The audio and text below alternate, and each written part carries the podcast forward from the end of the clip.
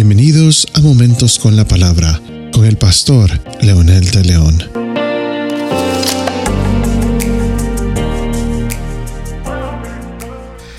Si tan solo lográramos entender que la palabra de Dios lo único que pretende para nuestras vidas es que vivamos bien, que tengamos la instrucción y la luz necesaria para tener un mundo mejor.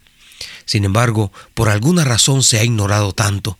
Muchos ven como un libro aburrido, como un libro lleno de sermones o demandas, pero no es eso exactamente. Cuando lo descubrimos, wow, encontramos tanta información, hermosa información, preciosa información que puede ser el manual de nuestra vida. Dios dejó y permitió que escribieran estos hombres de Él estas verdades con el propósito de tener la instrucción en nuestra vida. Hoy quiero continuar con el consejo que el proverbista le da a los jóvenes. En el capítulo 1 y versículo 10 de Proverbios dice, Hijo mío, si los pecadores te quieren seducir, no consientas. Es interesante el término que utiliza aquí, te quieren seducir. En otras palabras, escucha con atención lo que ellos te están ofreciendo. Es de suma importancia que nosotros tengamos la palabra de Dios como la guía para nuestra vida, pero ponerlo en serio. ¿Por qué hemos abandonado nuestro altar familiar? ¿Por qué hemos abandonado la lectura diaria de la Escritura? ¿Por qué muchas personas no le dan importancia a la palabra en sus vidas? Precisamente el caos social que nosotros estamos viviendo hoy es porque estamos ignorando a Dios.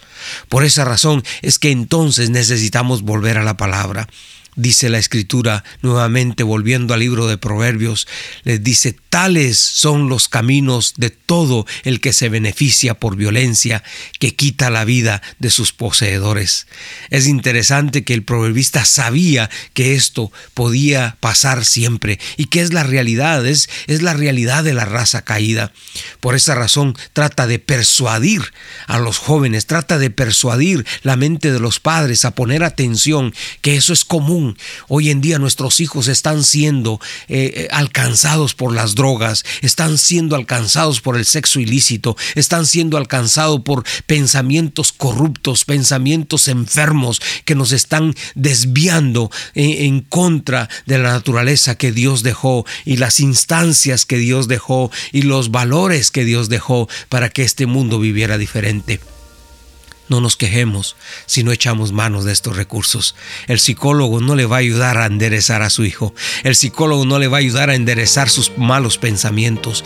Quizás nos ayude un poco, porque esto es bueno precisamente. Eh, estudiamos psicología con el propósito de ayudar y poner en orden los pensamientos de la gente. Pero el problema va más allá que solo pensamientos. El problema es la esencia. El problema es nuestra condición pecaminosa la que nos lleva a ello.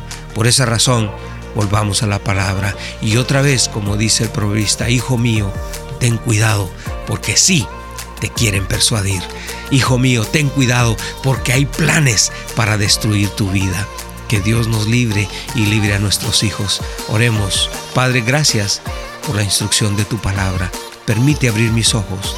Permítenos abrir nuestros ojos como padres, como abuelos, como hijos para darnos cuenta que hay un mundo que está acechando y que no solamente viene a invitarnos, sino viene a persuadirnos. En el nombre de Jesús, guárdanos por favor. Amén.